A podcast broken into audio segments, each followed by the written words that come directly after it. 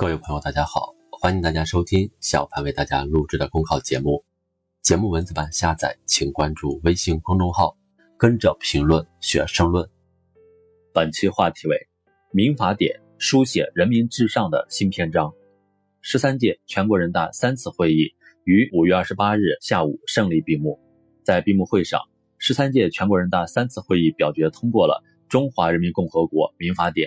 自二零二一年一月一日起施行，盛世修典，记录时代发展的印记，回应人民对美好生活的向往，树立了法治中国的新标杆，也开辟法治中国的新天地。典大策也，六十六年来，从法到典，民法典开创了我国法典编撰的先河，具有重要的里程碑意义。党的十八届四中全会提出，加强市场法律制度建设，编撰民法典。编撰民法典不是简单的法律汇编，而是要进行编定、撰修，打通整个法律体系的经脉，对法律条文进行深加工，是坚持和完善中国特色社会主义法律体系的重要步骤。改革风正劲，发展逐浪高，但社会秩序的建立有赖于对基本民事法律关系的调整和规范。民法总则提出，民事主体从事民事活动，应当有利于节约资源。保护生态环境的绿色原则，将数据、网络虚拟财产纳入保护范围，完善电子合同订立履行规则，细化网络侵权责任等，与时俱进，法意同趋，以法典化方式确认、巩固和发展改革开放取得的法治成果，充分彰显中国特色社会主义法律制度的成果和制度自信。民法典七编八十四章一千二百六十条十万余字。人民至上，与时俱进，贯穿始终。从腹中胎儿、未成年人到成年，每个个体的合法权利都受到保护。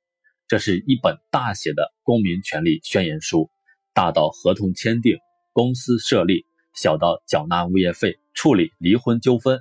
这部鸿篇巨制的民法典，也是一本社会生活的百科全书。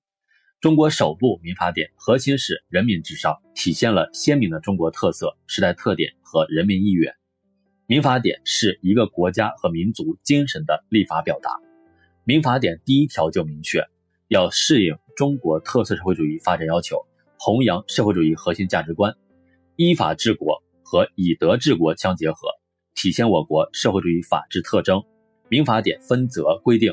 树立优良家风，重视家庭和睦和夫妻相互关爱，完善遗赠抚养协议制度，强调尊老、敬老、爱老、助老，细化侵权责任规定，为见义勇为者免除后顾之忧等等。这些凸显着中华文化的印记，体现着中华民族的精气神，具有鲜明的民族性。法律国之重器，法典则是重中之重。这部具有中国特色、体现时代精神。反映人民意愿的民法典已经破空而出，将为实现两个一百年奋斗目标提供坚强法治保障。人民至上的精神永不落幕。这本社会生活的百科全书必将时刻护航我们的美好生活。本节目所选文章均来自人民网、求是网、学习强国。申论复习，请关注微信公众号，跟着评论学申论。